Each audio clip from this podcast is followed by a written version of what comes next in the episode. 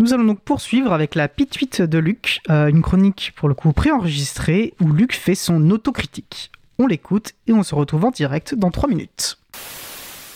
Alors voilà, je viens d'acheter un smartphone neuf. Comme je suis à la fois maladroit, distrait et pas porté sur les paris, je n'ai jamais voulu mettre beaucoup d'argent dans ce genre de truc.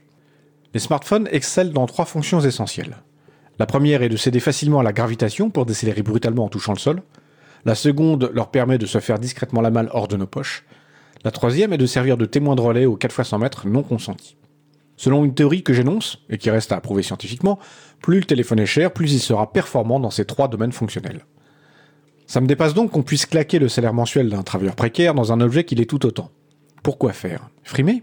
Mauvais calcul, pour le prix d'un iPhone 13 de 240 grammes, on peut se payer des trucs beaucoup plus luxueux, comme 6,13 kg de Ferrari 812 Superfast, ou même mieux, 2,2 litres d'encre d'imprimante. Et puis, frimer. Les smartphones ne sont jamais que des trucs rectangulaires et plats. Les designers doivent s'arracher les cheveux pour fourrer de l'esthétique dedans. Leur boulot est la quintessence du bullshit job parce qu'à peine acheté, le précieux joujou est emballé dans une coque de protection en plastique dégueulasse.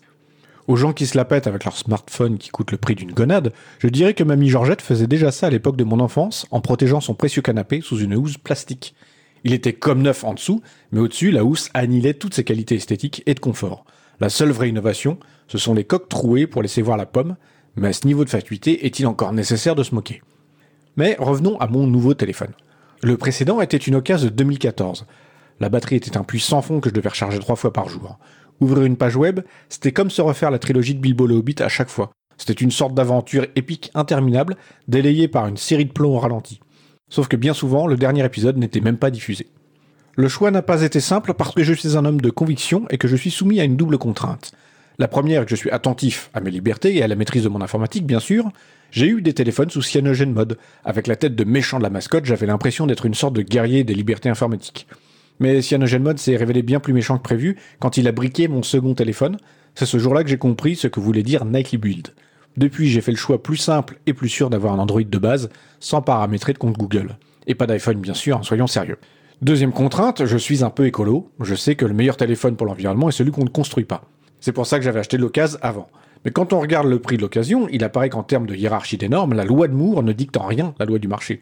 Au prix d'un téléphone chinois d'entrée de gamme, on peut se payer un téléphone vieux de 5 ans avec une batterie qui a la même espérance de vie qu'un septuagénaire anti-vax, prix d'une quinte de tout. Quand on sait que ce marché souffreteux sera bientôt parasité par les ayants droit de la culture, on voit bien que la loi qui s'impose à toutes les autres reste celle de l'emmerdement maximum. Bien sûr, je me suis demandé ce que pèse ma radinerie en regard de l'avenir de la planète. C'est peut-être mesquin, mais j'ai rationalisé tout ça. En achetant une occasion à prix d'or, je participe au financement du nouveau téléphone du vendeur. Sans les 100 euros que je lui lâche, il aurait sans doute gardé son téléphone plus longtemps. J'ai donc opté pour l'entrée de gamme chinoise avec l'ambition de l'emmener le plus loin possible. J'aurais pu prendre un Fairphone et en racheter un tous les deux ou trois ans au rythme auquel je perds ce genre d'appareil. Donc au final, oui, je suis bien radin. À l'instar de Raffarin, je suis un homme de conviction, mais manifestement, je ne suis pas un homme de principe. J'ai vendu mon âme à Xi Jinping au PCC, c'est pour ça que je fais ici mon autocritique, camarade. Mon sac est prêt pour le camp de rééducation. Nous venons d'écouter Luc qui a fait son autocritique. Personnellement, je, l'excuse complètement.